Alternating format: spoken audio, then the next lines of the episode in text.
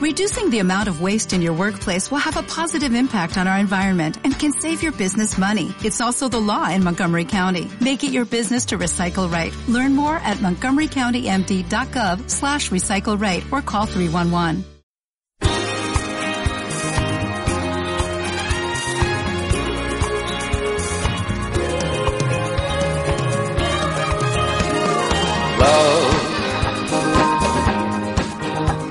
Exciting and new.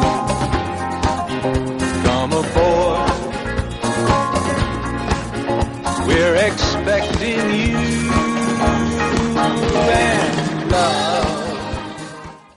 Hello Frikis, bienvenidos a Hello Freaky Podcast en su edición veraniega.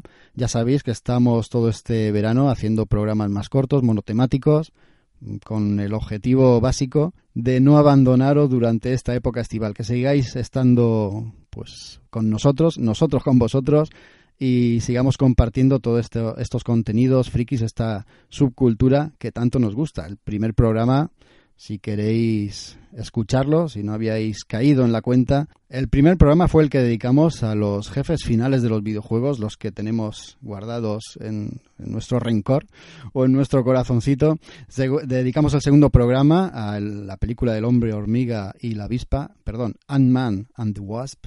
Y el tercer programa fue dedicado a la segunda temporada de Westworld, el cuarto a Quantic Dream y Detroit Become Human, Hoy vamos a hablar de literatura, nos pasamos a las artes escritas, vamos a hablar de una autora genial, una autora trascendental, un pilar de varios géneros y también de su obra más conocida. Ya lo habréis leído en el título de la entrada. Vamos a hablar de Mary Shelley y el monstruo.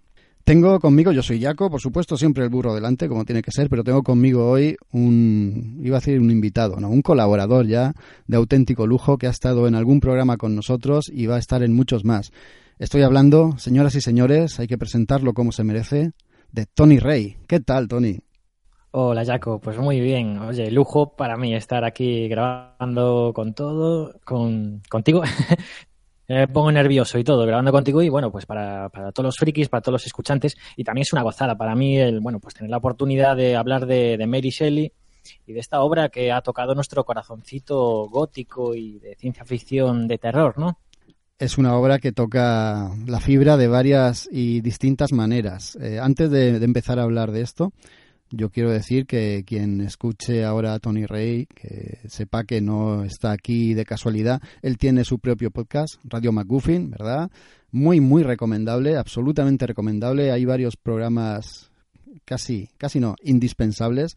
Os recomendamos que vayáis ahí a la podcastfera y, y lo busquéis. ¿Qué, en qué estáis ahora liados con Radio McGuffin? ¿O estáis de descanso veraniego? ¿Con qué tenéis preparado para la próxima temporada? Venga.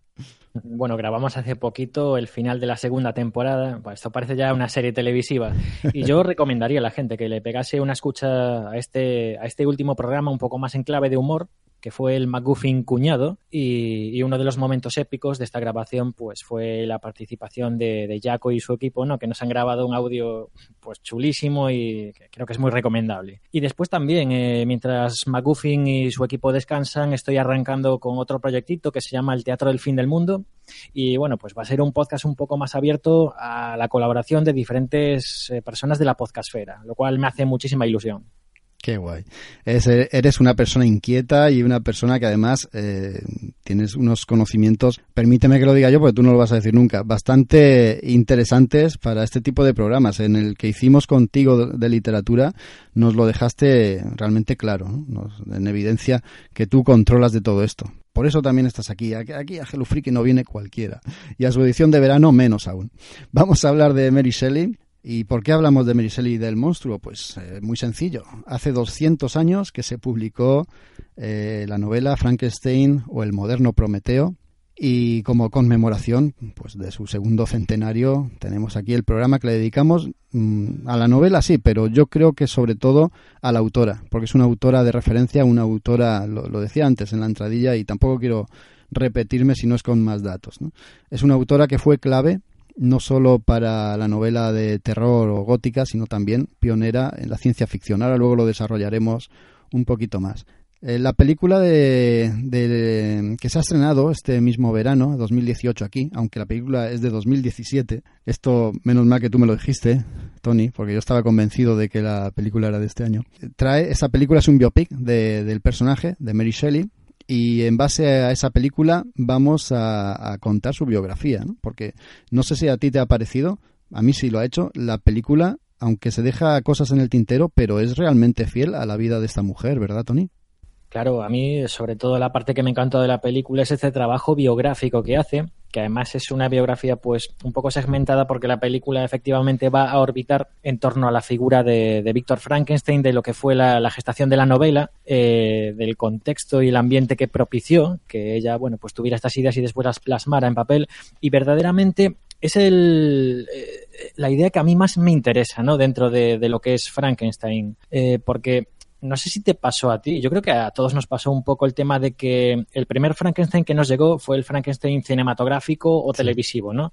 Casi todos tenemos la imagen de este Boris Karloff, pero a mí personalmente, y aunque suene un poco gafapástico y sábelo todo, sí que la parte que más me interesa es la literaria y conceptual. Aunque no quiero que me malinterpretéis, ¿eh? que también me gustan las gamberradas y ver a veces a un Frankenstein cazavampiros y cosas así. A mí me da igual, me lo paso bien, me lo paso bien, pero también reconozco que la idea original fue una pasada y eso un poquito es lo que vamos a comentar ahora, ¿no? Y estoy muy contento de que juguemos con estos conceptos. Sí, luego cuando hablemos de, de la novela escarbamos un poco más por ahí porque hay, hay, mucho para sacar a la luz. De hecho, Frankenstein, que yo no lo voy a llamar Frankenstein, lo voy a llamar el monstruo, porque eh, llamarlo Frankenstein es un error.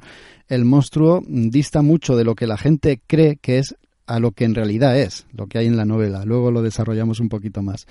Esta... Por llamarlo ¿Sí? monstruo, ¿verdad? Exacto, exacto. La criatura o el monstruo. Yo, yo voy a intentar llamarlo monstruo todo el rato. La película de, eh, en la que nos vamos a basar para hablar de la biografía es la que ha dirigido Haifa Al-Masur. Está protagonizada, a ver si se decirlo, por Elle Fanning, Macy Williams, Douglas Booth y un montón más de gente. Está también Aria, ¿verdad? De Juego de Tronos. Ese Williams, sí. sí. Sale poquito, pero está bien, está muy bien. Sí, eh, bueno, yo que me hizo pues eh, torcer un poco el gesto así como sonrisa, ¿no? Claro, no, no puedes evitar decir, anda, Aria. y la película pues empieza contándonos a Mary cuando está en la tumba al lado de la tumba de su madre leyendo un libro, que por cierto me anoté el libro cuál es, ahora lo comentaré. Y esto me, me, hizo retrotraerme a todo lo que he leído, porque claro, nos hemos preparado este programa concienzudamente y en todas las biografías salía o aparecía eso, ¿no? que Mary tenía ese trauma metido incluso cierto sentimiento de culpabilidad, porque cuando ella nació, su madre, que no lo hemos dicho, su madre era Mary Wollstonecraft, falleció a los 11 días, ¿no? se, que se le quedó dentro la placenta, se infectó y murió. Entonces Mary tenía un sentimiento de culpabilidad, pues como si ella directamente hubiera intencionadamente eh, matado a su madre, ¿no? Y, y estaba muy aferrada a la figura materna, pese a que solo podía tenerla pues, en esa fría lápida, ¿no? Que ella visitaba constantemente y, junto a ella se ponía a leer. Eso sale en la película nada más empezar y a mí la verdad es que me encantó ese detalle.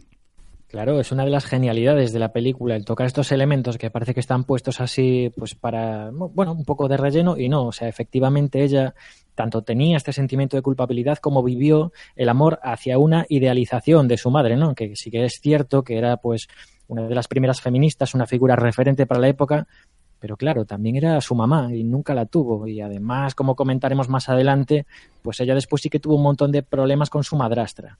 Sí. Yo creo que este sentimiento de rechazo familiar por un lado y de amor a lo que no puedes tener por el otro, pues generó una serie de, de, de quizás mmm, problemas en ella y, y, convivió con ese dolor. Lo bonito sí. es cómo supo canalizar después este dolor. Sí. Es que eh, a este, a este punto llega Mary Shelley, pues efectivamente después de, de varios pro problemas, ¿no? Eh, hay que decir que nació, no lo hemos dicho, ¿eh? nació el 30 de agosto de 1797, a finales del siglo XVIII. Su padre, William Godwin, y su madre, Mary Wollstonecraft, dos auténticas entidades en el mundo literario y en el mundo cultural e incluso sociopolítico de la Inglaterra de la época. William Godwin era un escritor pues, pues de, bastante éxito y muy reconocido y Mary Wollstonecraft eh, es una fue una de las introductoras del feminismo en Europa. Hay alguna que otra obra suya que también aparece. Me gustó mucho en la película, ¿no? Reflejada. Y bueno, hay que decir que en este momento, volvemos a la película cuando empieza, están viviendo en la misma casa William Godwin con una mujer con la que se había casado, que era la, por supuesto la madrastra de Mary Shelley, una hija que tuvo Mary Wollstonecraft, que yo no la vi en la película, pero en ese momento vivía con ellos, y dos hijos, un hijo y una hija, de la nueva mujer de William Godwin, un hijo pues más pequeño, pero la hija tenía una edad similar a, la de Mary Shelley, en aquel momento Mary Goodwin, y eran muy amigas, eran confidentes, la edad les había hecho acercarse y tenían pues eso, una afinidad realmente interesante que en la película también sale bien reflejada. Vuelvo un poco al libro, perdóname Tony, que me estoy a lo mejor extendiendo mucho, pero es que quiero insistir en esto. La película nos cuenta al principio como está leyendo, lo he dicho, al lado de la tumba de su madre. ¿Y qué es lo que está leyendo? Luego eh, la directora se preocupa de que un plano de la cámara recoja perfectamente el título de la obra que está leyendo.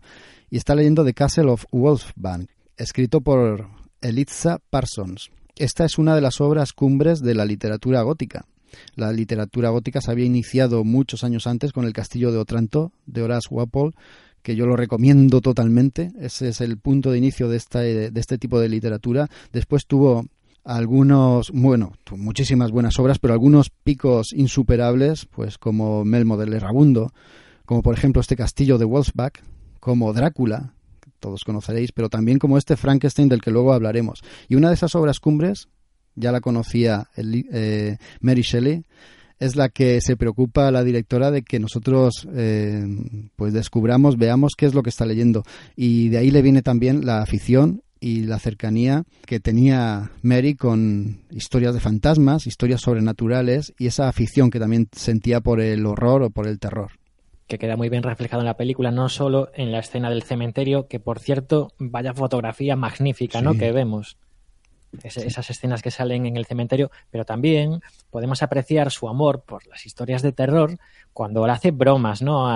cuando está entre familia, a su hermanastra y tal. Y, es interesante, o sea, parece que la película no da puntada sin hilo. Sí, e, es la impresión que me daba. efectivamente, el, el, inicio, solamente esos fotogramas del cementerio, ya me daba cuenta de que la película me iba a gustar. Mira que venía con críticas un tanto negativas de antes. Yo te lo había dicho pues te lo, cuando estábamos preparando el programa te lo había dicho, ¿no? Por Facebook y tal, mandándote algún mensaje. Oye, que me están diciendo que la película es así muy de amor y olvida la biografía de Mary Shelley. Menos mal que se equivocaron y menos mal que no hicimos caso y ya hemos terminado viéndola. Retomo. Eh, Mary se lleva, tú lo has dicho, se lleva fatal con su madrastra. Su madrastra solo quiere que ella pues trabaje en la tienda, en la librería de su padre. Por cierto, el padre era un manirroto. El señor William Godwin estaba despilfarrando, había despilfarrado el dinero y la verdad es que estaban pasando penurias económicas.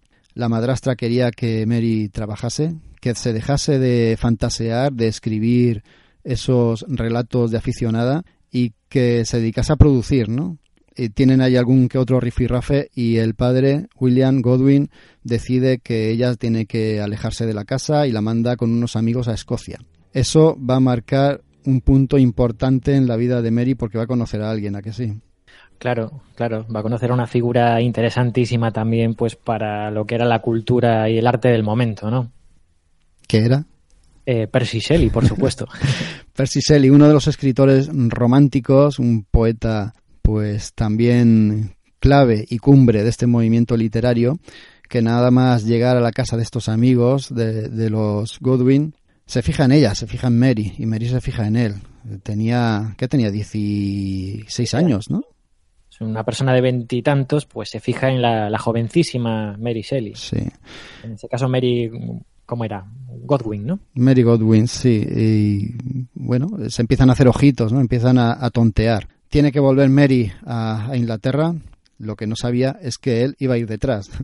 Siguiendo de la pista a ella, pues entra como no sé si decir ayudante o aprendiz del padre de, Mary, de William Godwin. Hemos dicho que era un personaje muy influyente de la época. Y este eh, joven poeta incipiente, que era Percy Shelley, pues entra como, como aprendiz de este maestro.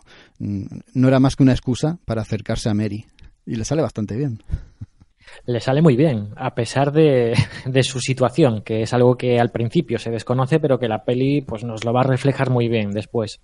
Cuenta, cuenta la situación, expláyate, porque es una escena... También, Jaco, que casi que no me atrevo, pero bueno, resulta que Percy Shelley era un hombre, a pesar de su juventud, ya casado y con una hija, si no me falla la memoria. Entonces, bueno, pues esto fue un, duro golpe, tanto para la familia como para la jovencita Mary.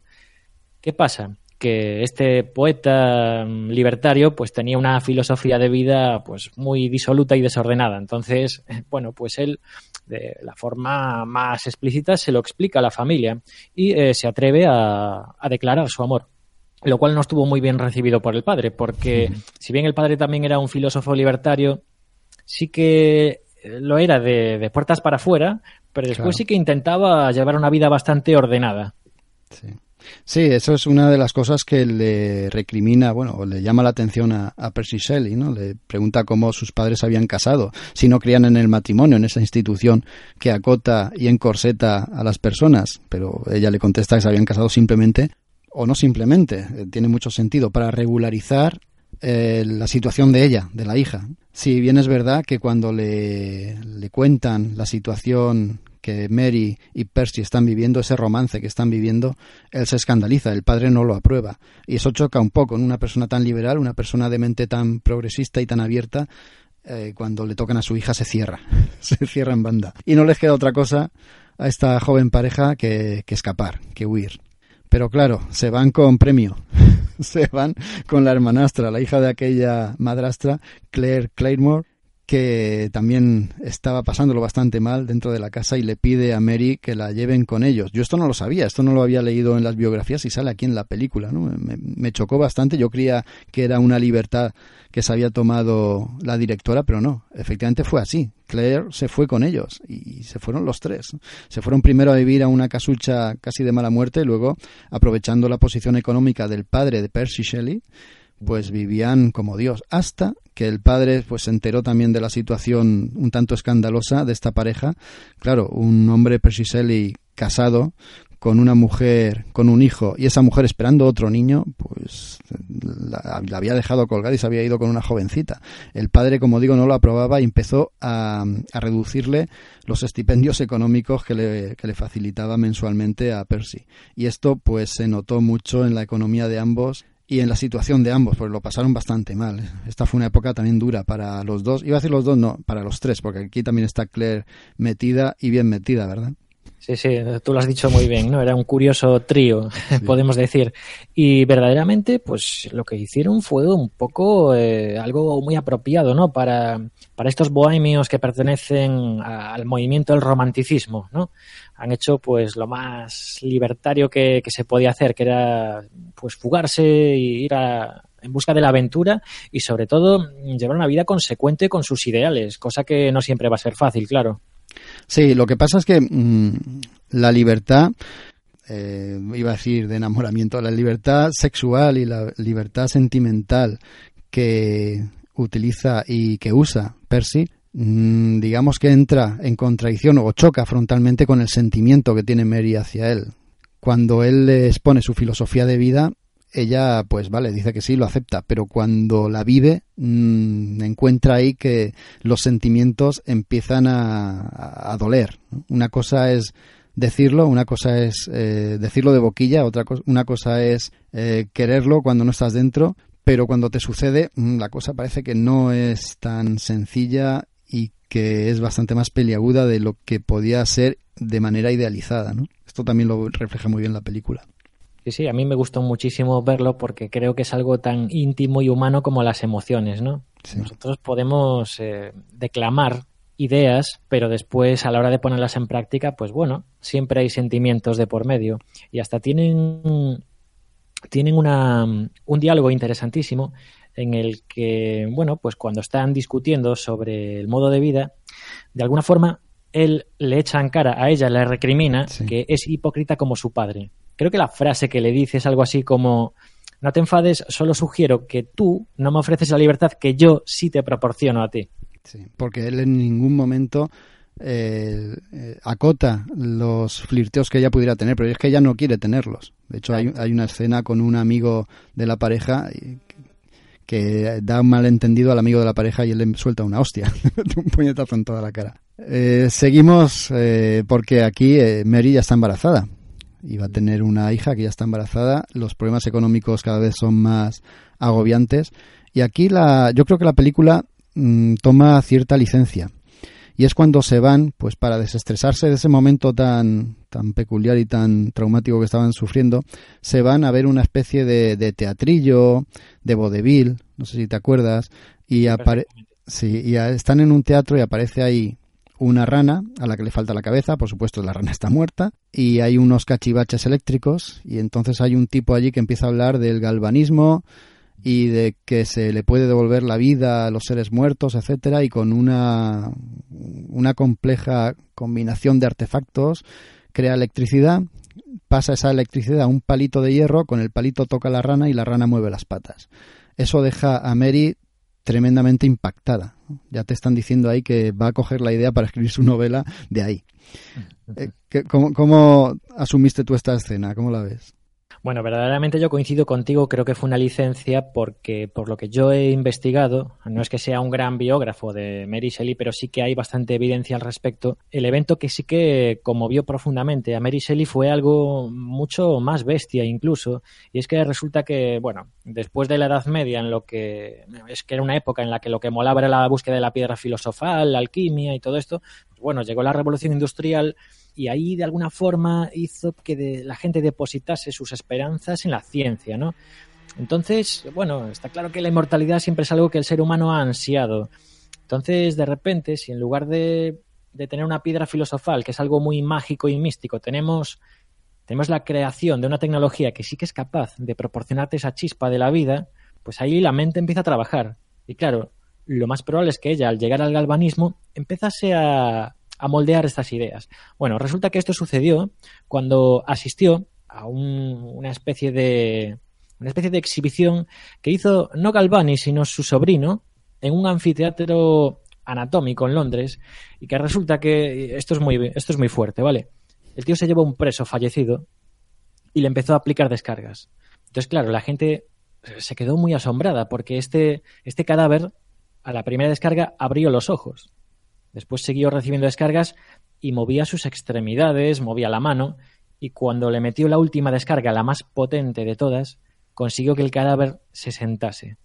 Y esto impresionó, claro, profundamente a Mary Shelley. Entonces, esto, me imagino que junto con el robo de cadáveres que era tan frecuente para el estudio científico por aquel entonces, pues empezó a, a gestar esta idea, ¿no? Vale, mira, una cosa que yo no sabía. Eh, mm, yo pensaba que Mary nunca había presenciado este tipo de, exhibiciones, ¿no? Incluso yo pensaba que este experimento, que sí que lo he leído, ¿no? Este que Luigi Galvani había hecho, aunque tú me dices que es el sobrino, con un, con un preso, con un condenado a muerte. Yo pensaba que no lo había contemplado Mary. Mira, me acabas de dar un dato que yo no tenía. Pues entonces, entonces está claro, entonces está claro de dónde sacó la idea, ¿no? Si, si bien es verdad que la escena que sale en la película está muy, muy rebajada y se limita a unos experimentos previos a ese. Vale, entonces... ¿Sabes a lo que me recordaba a mí, Jaco? Me recordaba el momento en el que Luigi Galvani por accidente, como suelen suceder muchos de los descubrimientos científicos, toca con su bisturí que estaba mm, e, electrificado, toca el gancho que sostiene a la rana y la rana sí que mueve un poco las, las patitas, ¿no? Las ancas. Entonces a mí me recordaba eso, o sea, ves una rana colgada que empieza a mover un poco las patas. Pero claro, tú si vas a dar un espectáculo, me imagino que no consistirá en solo que la rana mueva un poquito, sino lo que hizo su sobrino, que eso sí que tiene que impresionar a la gente como para, pagar la asistencia, ¿no? Un espectáculo así. La verdad es que ver una, un trozo de rana, porque le faltaba la parte superior, que mueva las patas un momento, yo también pensé, vaya espectáculo más pobre. ¿Qué pasa? Que la, película es muy inteligente, porque sin mostrar algo muy desagradable, lo que te hace es un espectáculo pirotécnico con, con estas luces eléctricas, ¿no? Esta, esta dínamo que, empieza, empieza a girar y suelta muchas chispas. Entonces, bueno, pues parecía un poco fuegos artificiales más que otra cosa. Sí. Pero tienes razón, ¿no? No, abusa la película ni utiliza en ningún momento ningún tipo de, exhibicionismo en ese sentido. Y utiliza esto también para mm, afirmarnos y contarnos que Mary era una gran aficionada a la ciencia. Como atea empedernida que era y además heredado de sus padres, pues eh, ella se entregaba a la ciencia, esa era casi su religión. Sí, sí. que si me permites el inciso, eh, a mí me parece algo, algo maravilloso, ¿no? Eh, una persona, bueno, pues racional y científica, eh, antes de la llegada del darwinismo, que esto fue muy posterior, puede contemplar la existencia de un creador sin que sea divino, a través de, la ciencia, claro. Entonces, con el galvanismo seguro que algo hizo clic en su cabeza y, y, se puso a pensar en si el ser humano pues podría, ¿no? De alguna forma crear vida o si nos echamos la vista atrás, pues si alguien pudiese haber creado vida humana en algún momento. Sí, luego, luego lo veremos, ¿no? En la novela, en la segunda edición, ella escribió una introducción en la que afirmaba eso, que, que no es tan descabellado el pensar que en un futuro se puede, se puede conseguir devolver la vida. Bueno, eso ponía ella, ¿eh? En, esta, en una de estas, de uno de estos espectáculos conocen a un personaje controvertido de la época, otro escritor, poeta romántico, seguramente el más importante de todos, nada más y nada menos que Lord Byron, que le hace ojitos a la hermanastra de Mary, a Claire Claremont. Bueno, genial, ¿eh? el, actor que interpreta a Lord Byron yo es que me ría muchísimo con él, porque vaya pieza el tío. sí, en algunos momentos decía, joder, está, sobreactuado, pero no, no, es que era así, ¿no? Es que, es que Lord Byron era un sobrado, era un mujeriego, un, iba a decir un hombriero, era un de todo, ¿no? Le pegaba a todo, a todo lo que se moviera y a todo lo que se pudiese beber y todo lo que se pudiese disfrutar. Era un auténtico provocador de la época, por eso vivía en Ginebra, ¿no? Ahí a las orillas de un lago. Sí, sí, ahí tenía su, su cuartel, cuartel, de operaciones, ¿no? Su centro neurálgico de, sus fechorías. Y me llama mucho la atención el que veamos, bueno, pues gente así en el siglo XIX, porque es como que nos están lanzando el mensaje de la estrella del rock and roll no nació con los Rolling Stones y los Beatles y todo esto, sino que estas figuras siempre estuvieron ahí. Sí, sí, es verdad. Esta gente que rompía esquemas y que se salía de la norma siempre ha estado ahí. Eh, la hermanastra, Claire, pues eh, hemos dicho que hacía ojitos con Lord Byron. Mm, algo más que ojitos, ¿no? Porque Lord Byron la invita a pasar una temporada a, esta casa que tiene a, orillas, no me acuerdo cómo se llama el lago, es ahí en Ginebra, aunque creo que me, he saltado algo, ¿no? Nos hemos saltado algo. Eh, en un momento dado, los acreedores presionan tanto a, esta pareja, bueno, a este trío, que van a quitarles la casa o a sacarles de la casa directamente. Eh, Mary ya había dado a luz, tenía en sus brazos a su bebé y tienen que salir en medio de la lluvia. Parece ser que algo le pasa al bebé, no lo vemos en la película. El bebé muere. Ella siempre, esto sí que es verdad, ella siempre le echó la culpa a, a Shelley, a su marido, a Percy eh, por la muerte de, la pequeña y está totalmente destrozada. Una, una forma de, digamos, de recomponerse o de olvidarse de ese, de ese drama y de ese trauma era aceptar la invitación de Lord Byron a esa casita que tenían a los pies del lago y pasar ahí una temporada con este excéntrico personaje. Si me permites, eh, Jaco, Por eh, supuesto. creo que la película, ah, justo antes de que se vayan a, a esta morada ¿no? de Lord Byron, eh, juega muy bien con el tema de que ella sueña con la pérdida de su bebé y que en un punto determinado eh, hay un fuego encendido y ella de repente lo, recupera, ¿no? Lo recupera.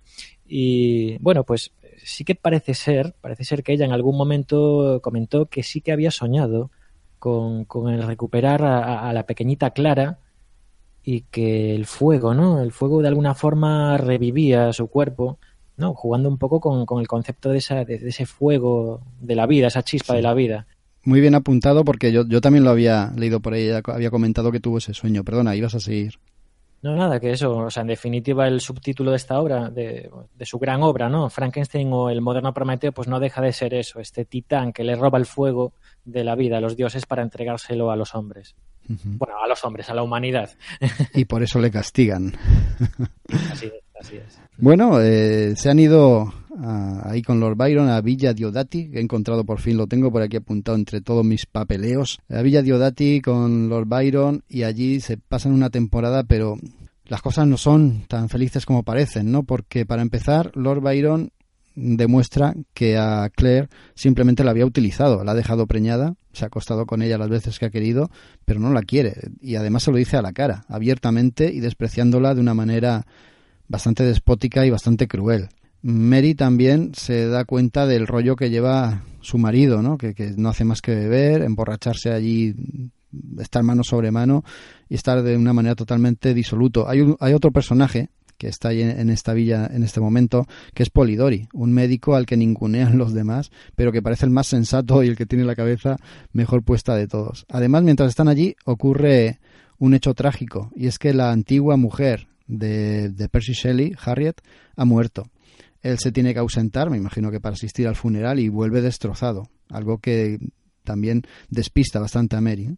Y bueno, ahí se pasaban las noches. Eh, esto no sale muy bien reflejado en la película, pero es lo que aparece en todas las biografías y además contado por la propia Mary Shelley. Allí se pasaban en la villa las noches contándose historias de terror, eh, las que estaban tan de moda en la época, historias de fantasmas, de castillos embrujados, algo que les llevó a, a preparar un curioso reto. ¿A que sí? Claro, claro, es que lo has explicado muy bien. O sea, la peli creo que refleja de forma muy acertada el sufrimiento que experimenta Mary Shelley, esta desilusión tanto con Lord Byron como con el comportamiento de, Percy Shelley, especialmente después de la muerte de su, de su legítima esposa, claro. Pero a la película quizás le faltan dos elementos que, que al menos yo personalmente eché mucho de menos. El primero es hacer un contexto ¿cómo decirlo? Un contexto meteorológico, porque sí que sucedió algo en el volcán Tambora ese año de 1816. Eh, bueno, pues fue la erupción de este volcán que provocó el que se llamó el año sin verano. Entonces, al parecer, las temperaturas bajaron 4 grados promedio, que 4 grados no parece mucho, pero si es un promedio, es una bajada importante y eh, llovía prácticamente a diario. Entonces ellos estaban, bueno, pues en en esa villa de verano y no pudieron disfrutar del verano. No, no había divertimentos, no se podían ir a bañar ni hacer excursiones. Entonces, de alguna forma, eh, buscaron una solución. Y el otro elemento que yo echo de menos en la película es que sencillamente este juego que propone Lord Byron en la película se deja caer y ya está. Pero yo quería ver estas noches épicas en las que se desafiaban a contar historias cada, cada cual más terrorífica y de alguna forma Mary consiguió aterrorizarlos a todos. Hombre, eh, lectora como era, y la película nos lo deja bien claro, de la novela de moda, ¿no? que era la novela gótica, los demás estaban muy por encima, ¿no? eran personajes súper reconocidos de la alta literatura del país, incluso casi del mundo, estaban muy por encima de esa literatura, entonces quien manejaba esos relatos era ella, está claro. De hecho, eh, llegaron a esa competición, bueno, Lord Byron se le ocurrió y dijo, tanto que estamos ahí contando historias de, de fantasmas, historias de terror, vamos a escribir cada uno de nosotros un relato. Cada uno de nosotros va a escribir una novela, la más terrorífica, la que pueda helar la sangre en las venas de los otros cuando la escuchen. El que haga el mejor relato, pues nada, ese es el demostrará que es el mejor escritor de, todos nosotros de este género.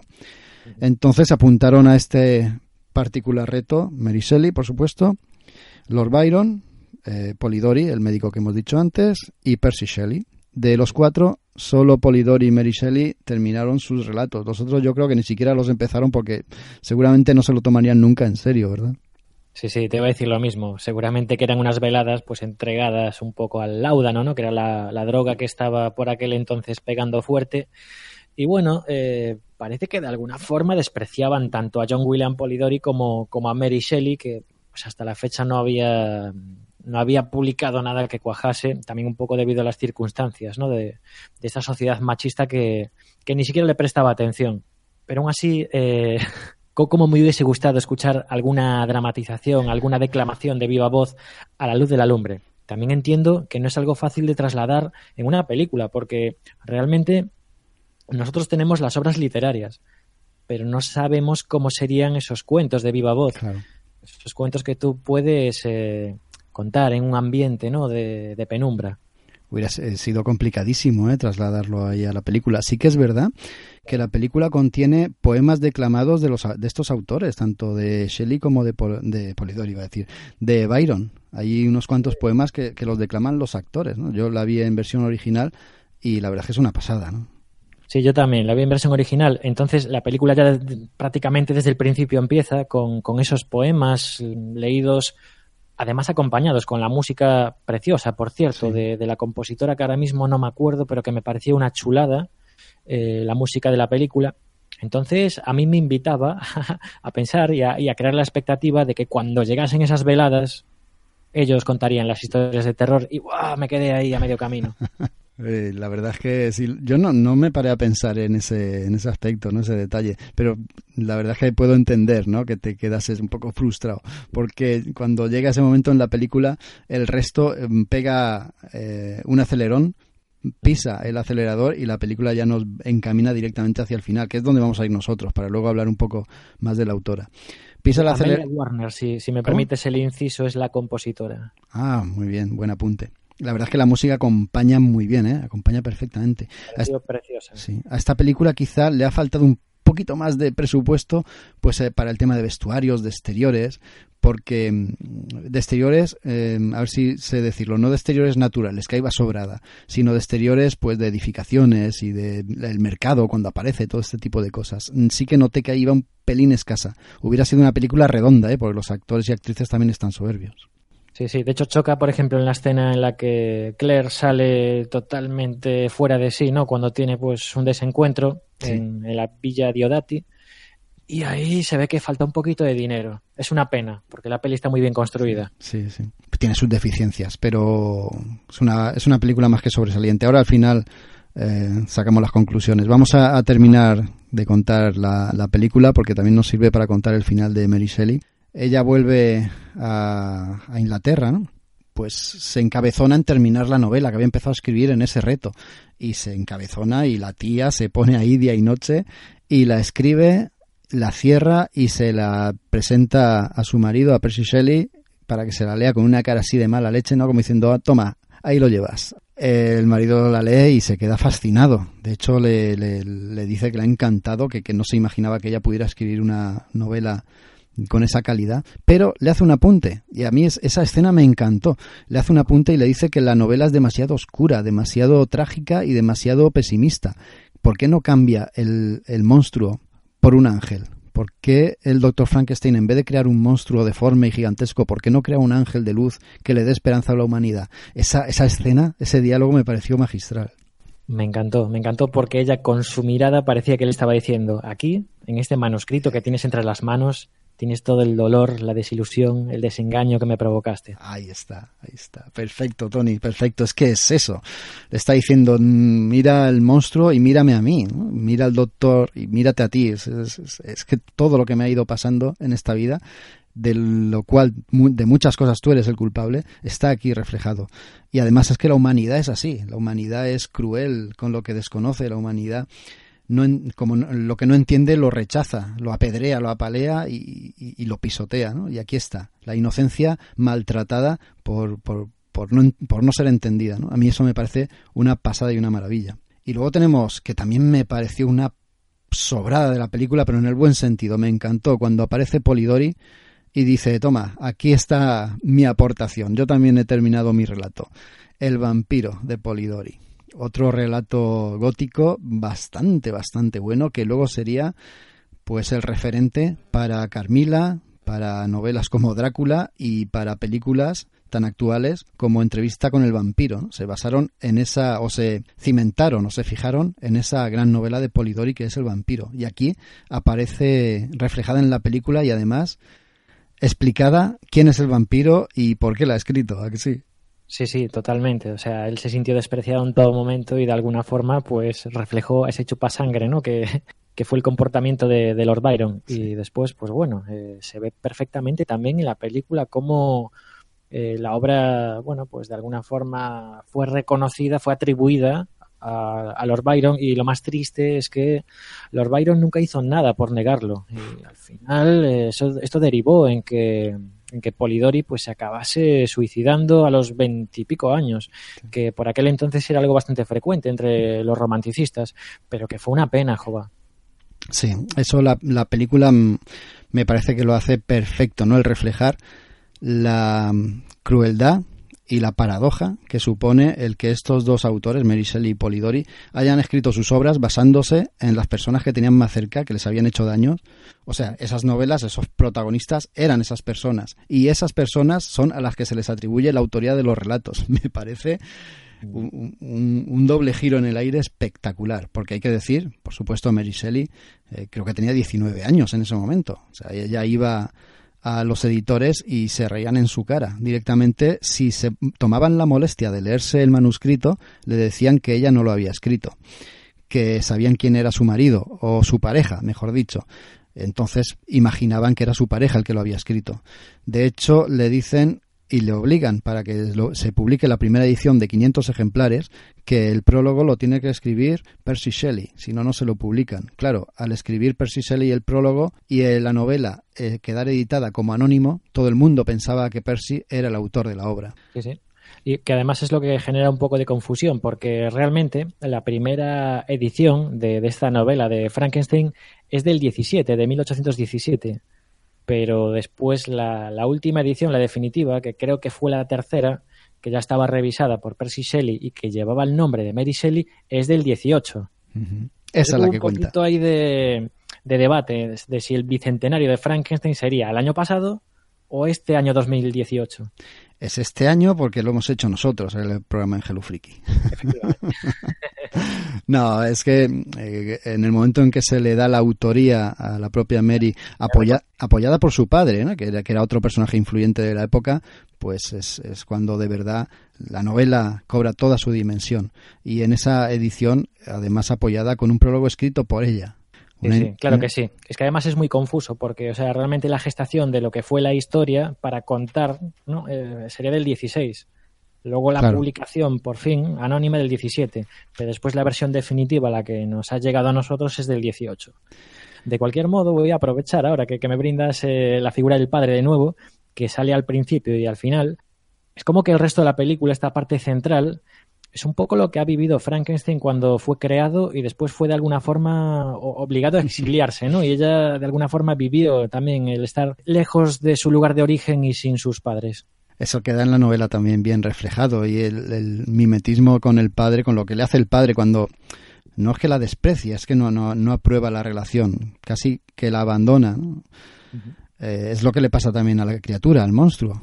Eh, su creador casi la abandona, eso está también muy bien reflejado. Nada, eh, poco más podemos decir de Mariseli porque poco más sale en la película y bueno, aunque sería muy interesante porque esta autora luego escribió varias novelas más. Por cierto, hay una que se llama El último hombre vivo, que es otra de las precursoras de la ciencia ficción. Una novela que habla de eh, del género posapocalíptico que tan de moda está, pues esta señora ya lo escribió en aquel siglo XIX. Sí, sí, además que cuadra justo ahora, ¿no? El siglo XXI. Sí, sí exactamente. No voy a entrar ahí. Exactamente. Y tuvo cuatro hijos, Mary Shelley, mm, todos excepto uno murieron. Eh, Percy eh, murió ahogado en el lago cercano donde ellos vivían. O sea, la, la, vida de esta señora fue un auténtico drama continuo y constante. Menos mal que fue una autora de éxito raro, porque era una mujer y era joven, y raro que se le reconociera eh, todo ese éxito y, y, ese privilegio. Fue llevado al teatro con mucho éxito. ella recibía buenos estipendios por cada una de las representaciones y bueno, no, no, es que renegase jamás de la obra, muy al contrario, sino que la tenía en gran valor porque hasta el final de sus días le fue siendo reeditada y fue considerada una gran novela desde el mismo momento de su publicación, algo que no suele pasar muchas veces con los clásicos.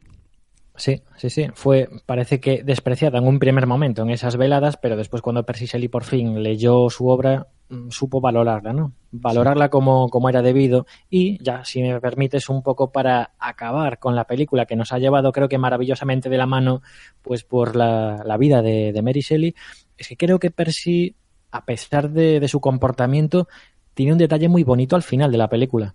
Sí. Que es cuando le reconoce la autoría delante de todo el mundo, ¿verdad? Sí, es una cosa que yo no me esperaba. Seguramente será real, estará sacada de la biografía. No sé si tú lo sabes. Yo no me la esperaba, no lo tengo, no lo tengo asimilado ese dato, pero me parece una maravilla. Sí, sí, yo desconozco también ¿eh? si realmente sucedió así, pero me pareció una forma pues muy bonita y grata de acabar la película. Bueno, Tony, eh, esto fuera de la grabación. Nos quedan 12 minutos de programa. Vamos a meterle caña a la novela. ¿vale? Muy bien. Y ahora que tenemos muy clara la figura de, de, Mary Shelley, aunque vamos a seguir un poco hablando de ella mientras hablamos de la novela, nos toca hablar de Frankenstein o el moderno Prometeo. Esta novela que se publicó, bueno, ya no sé si decir la fecha. eh, hace 200 años, justo. Y desde su primera publicación, casi desde el año siguiente, pues ya fue considerada un, un hito de la novela gótica, pero a día de hoy eh, yo he leído por ahí, también he escuchado que o, bien es novela gótica o, bien es novela ciencia ficción, no se sabe muy bien o depende que escuchéis o que leáis, la encasillan en un género o en otro. Yo no sé si estás de acuerdo conmigo, Tony, yo no estoy de acuerdo en encasillarla en un solo género, yo la metería en más de uno. Es una novela gótica, pero también es una novela de ciencia ficción. Claro, es que de hecho comentan un poco los, los estudiosos de estos temas, ¿no? Que se encargan de poner etiquetas de las cuales pues no somos tan amigos al final. Que esta pudo ser la primera obra de ciencia ficción.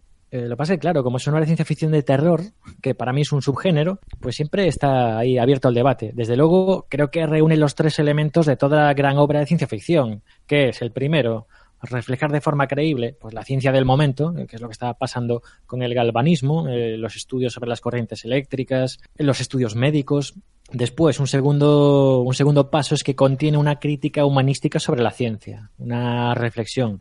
Y la última, que también pues cabría en esta última obra que escribió, que es que predice lo que podría pasar si esta ciencia tecnología no se usan apropiadamente, que es algo que en definitiva estamos viendo una y otra vez, ¿no? En el cine, en las series, por ejemplo, si tocamos la tecnología puntera, tenemos a Black Mirror, que no deja de ser una serie que nos invita a reflexionar sobre el uso que le damos a la tecnología.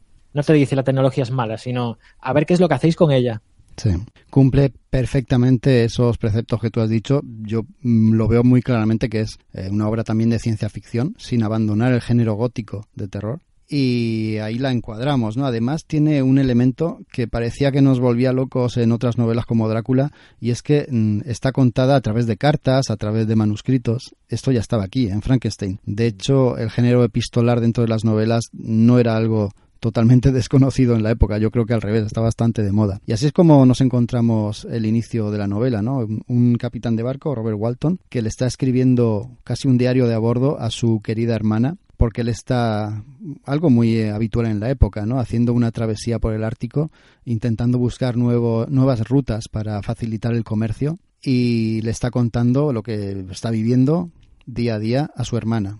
Y de repente aparece un personaje entre los hielos con un trineo, un personaje bastante extraño de dimensiones descomunales, de aspecto humano pero exagerado, es demasiado grande, es demasiado bestia. Eh, pasa de largo, no les hace caso y al rato detrás viene otro, una persona esta vez sí, normal y corriente, tan normal y corriente como que se está helando. Le tienen que dar cobijo en el barco y esta persona no es otro que el doctor Frankenstein. Y a través de su relato vamos conociendo de dónde viene y qué es lo que ha pasado y quién es ese otro personaje que iba delante de él. Me, pareció un arranque magnífico, ¿eh? Sí, es una pasada. Además, porque está contado en, en tercera persona. Bueno, en primera persona, pero al mismo tiempo en tercera persona.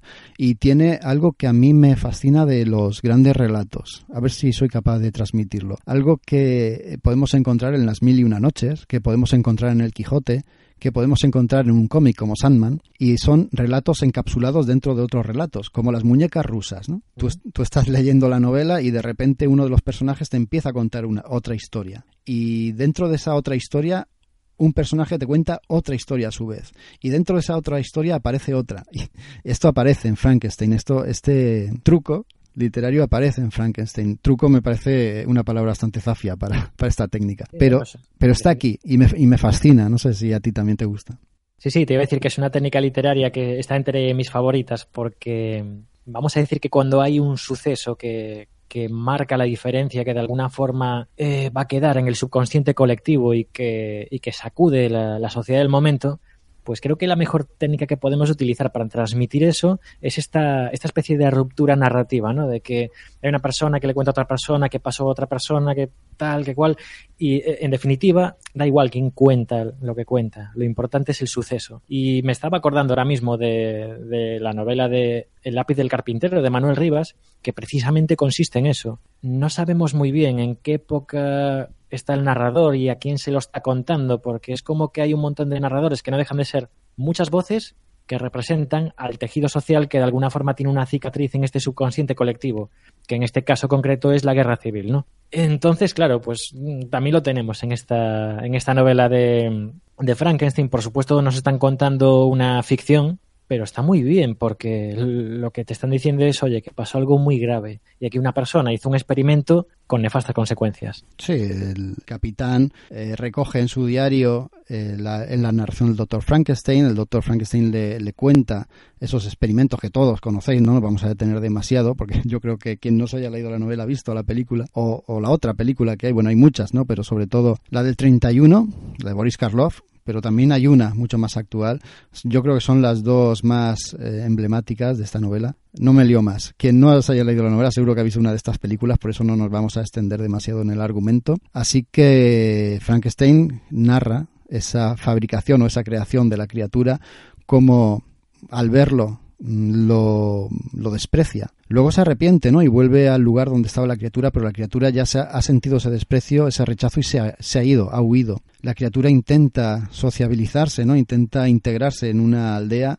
He recibido a palos y a piedras, por el aspecto que tiene, él no tiene ninguna mala intención. De hecho, una de uno de esos relatos encapsulados dentro de otros es el que nos hace el propio, el propio monstruo, cuando siente el rechazo, que me parece a mí la parte más impresionante y más potente de la narración. No solo esta parte en la que se siente totalmente desvalido y rechazado, ese dolor como lo transmite, sino la parte en la que se cobija en un cobertizo y tiene en la pared de al lado, en la pared contigua, a una familia viviendo él los está observando, les roba unos libros y aprende a leer. Ese proceso de, de aprendizaje, de autoaprendizaje, es casi como mm, pasar de un bebé a una persona adulta en muy poco tiempo, ¿no? Y todo a través de la observación, del conocimiento, de la experimentación. Cómo Mary Shelley se preocupa aquí en contarnos a través de la boca del monstruo eh, las sensaciones que él va obteniendo de todo lo que va experimentando. Me parece la parte más fuerte y más bonita a la vez de la novela. A mí es quizás la, parte que más me llama la atención de la novela, la parte posterior a la creación. Y de hecho es como que la novela te cuenta la creación de, esta criatura, pero parece que Mary Shelley deliberadamente incluso eh, dejó este proceso no, descrito de una forma metódica, sino que la creación queda bastante indefinida. Y si ven el cine ha resuelto el proceso con la unión de piezas de cadáveres, ella nunca lo, lo, explicitó de esa forma y de hecho habla de la creación de partes de cuerpo que va a ir ensamblando después para generar una criatura de más de dos metros. Pero bueno, no me voy a meter a fondo con eso. Solo decir que aquí habla de una creación con una tecnología que utiliza la electricidad para animar elementos, partes de cuerpo, pero ya está. No habla de cadáveres, por ejemplo, que es algo que pues igual podría haberlo dicho, pero no, no lo dice. Pero como bien dices tú, Jaco, la parte más interesante es es lo que sucede justo después del nacimiento. Lo primero que experimenta es un rechazo. O sea, es horrible. El creador que abomina de su creación, que es algo, bueno, pues muy, muy frecuente, pero en este caso está abominando de un ser vivo, de un ser consciente, y se está dando cuenta al ser consciente. Y creo que es una de las peores cosas que le puede pasar a alguien, ¿no? Es como, como un niño indefenso que recibe el rechazo y el desprecio de sus padres. Exacto. Y de lo que te habla la novela es de las consecuencias que tiene, pues, esta mala educación y este maltrato ¿no? hacia, hacia un ser consciente, da igual si es un niño o es otra forma de vida. Sí, eh, yo creo que queda muy claro, ¿no? somos una especie de tabula rasa y tal y como nos tratan los demás, pues así nos definimos, ¿no? Y en este caso, pues cómo no se va a convertir en un monstruo la criatura si lo tratan como a tal, ¿no? es el aprendizaje que, yo creo que todos deberíamos de sacar, ¿no? De, esta historia que nos cuentan. Sí, pero es, es tan, tan emotivo este relato que hace el monstruo o la criatura, ya no sé cómo llamarlo, eh, que cuando se lo cuenta a su, a su creador, a Frankenstein, este se apiada y, siente pena por él. Incluso la criatura le pide, por favor, que, que, quiere dejar de sentir esa soledad absoluta que le oprime y le pide, por favor, que le cree una compañera, a lo que accede el doctor Frankenstein. Claro, es que desde luego cuando estabas mencionando el cobertizo, pues yo estaba como reviviendo este pasaje con una profunda melancolía, porque si bien es bonito que él está experimentando el aprendizaje, el amor de una familia, no deja de ser un amor ajeno. Él ve como hay felicidad alrededor, ¿no? Pero, pero no es hacia él. Él sigue siendo un apestado, un rechazado. Entonces, claro, es, es algo muy, muy duro. Muy duro, porque él se siente excluido en todo momento. Exacto. Y cuando intenta buscar la comprensión de su creador, pues al principio la obtiene, pero luego obtiene traición. Y él se lo hace, la criatura se lo hace pagar bien caro. No sé si quieres seguir ahondando en la novela, yo creo que habría que dejarlo aquí. ¿O, quieres decir alguna cosa más? No quiero que te quedes con ganas de decir nada. no, me parece perfecto lo que hemos comentado ya. Incluso si alguien, pues, que no se la haya leído a estas alturas, se la quiere leer, pues bueno, eh, va, va, a tener cositas interesantes. Sí. Yo no sé, como conclusión de, de, la obra, pues me llama la atención todo lo que estamos diciendo de, de este, estas sensaciones, ¿no? Yo me fundamento mucho en sensaciones y creo que están perfectamente plasmados, pues, estas sensaciones que tiene la criatura, que se siente como, como un ser con buenos sentimientos, pero que después tiene muchas carencias. Empezando por su nombre, por ejemplo, que le llaman engendro, demonio, espectro, horrendo ser, pero es que no le ponen un nombre, o sea, hasta ese punto es un ser carente de todo.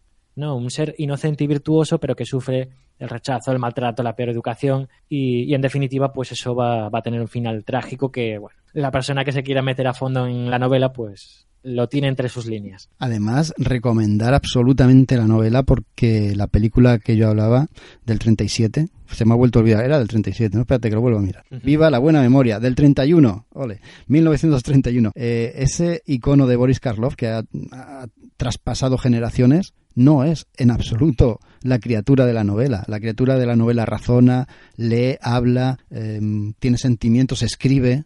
Eh, es muy distinto a ese ser casi bobalicón ¿no? que, que, nos presentaba aquella película y la gente mucha gente cree conocer la novela a través de, eh, de, la película o por culpa de la película y no es así yo pediría a la gente que se acercase ojalá una sola persona aunque fuera eh, se anime a leer el libro después de escucharnos porque seguro que le va a encantar. Es una novela que a día de hoy no ha perdido vigencia en absoluto. Está escrita con una mm, con, mucho cuidado, es deliciosa, ¿no? Yo he, oído, en, documentándome para el programa, he oído algunos críticos que decían que la novela está escrita de una manera pobre y de una manera casi infantil. Yo no soy crítico literario y seguramente no tendré razón, pero me, me pego en la calle con ese que lo ha dicho porque de verdad eh, es una obra gótica muy meritoria para el género. Sea, muy, está muy eh, al nivel de otras grandes obras. No les desmerece en absoluto. Tiene una poesía y una prosa eh, florida que, que cuadra mucho con el momento, con la época y con lo que nos quiere transmitir la autora. Claro, supongo que es cuestión de gustos, de gustos literarios. Desde luego era una persona muy jovencita y está claro que hay que diferenciar las ideas que contiene una novela y después la técnica narrativa y tus habilidades literarias. Pero yo coincido contigo, Jaco. Desde luego yo, yo la estaba leyendo y no me resultaba pesada en ningún momento. Y sí que es cierto que leo a Lord Byron y me cuesta. Eh, antes de despedirnos, porque estos programas son más cortos, estamos en verano y los hacemos más cortitos para que sean menos pesados. Aunque a mí se me está pasando volado, no sé a ti, Tony. Sí. Antes de despedirnos, eh, ¿quieres eh, recomendar algo más de la criatura que haya por ahí, cine, lo que sea? Eh, bueno, eh, si alguien está un poco vago y ahora en verano que hacemos muchas cosas y hay muchas horas de luz y tal, no le apetece leer, sí que le recomendaría la película del 94, la película dirigida por Kenneth Branagh, que está protagonizada por Robert De Niro y Elena Bonham Carter. Bueno, Elena Bonham Carter tiene un papel más cortito, pero yo diría que es la película más fiel a lo que escribió Mary Shelley. Y sí que me gustaría ir con una pequeña reflexión eh, que, que, enlaza con lo que estabas diciendo antes, Jaco, y es que esta novela está tan, tan de actualidad, y bueno, pues el que opine distinto me lo puede poner en los comentarios y aceptaré la crítica, pero es mi punto de vista. Creo que está tan sumamente conectada a lo que todavía no hemos conseguido, pero podríamos conseguir, hoy más cerca que nunca quizás con el tema de la inteligencia artificial, es que reaviva esta discusión, ¿no? De, la discusión ya no es si debemos generar estos seres conscientes o no. Eh, o sea, está claro que si existe la posibilidad cuando suceda, pues el verdadero desafío está en lo que nos propone Mary Shelley. Nos propone que lo importante va a ser nuestra relación con estos seres, cómo nos vamos a relacionar con ellos y a ver cómo de bien los vamos a tratar, ¿no? Porque podemos tener a Kit, el coche fantástico, o a Johnny Five, cortocircuito, o podemos tener a Skynet.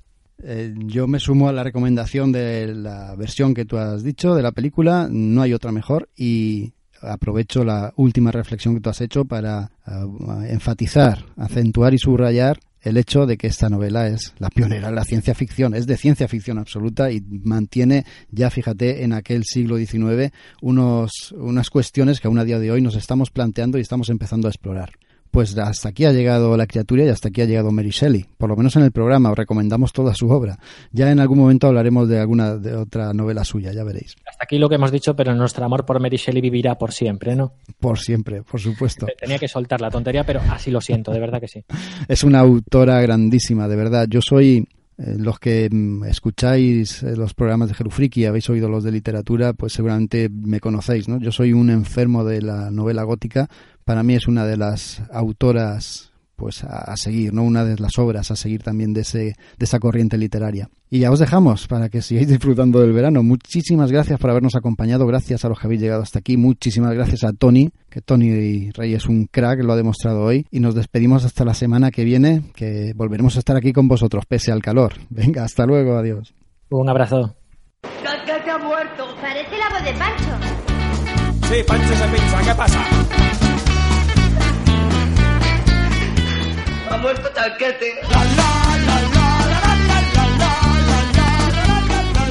Aquí está, ya llegó el verano y con él las terracitas, el protector solar, los bikinis, los turbotangas, las pelotas de Nivea y Hello Freaky Summer Edition.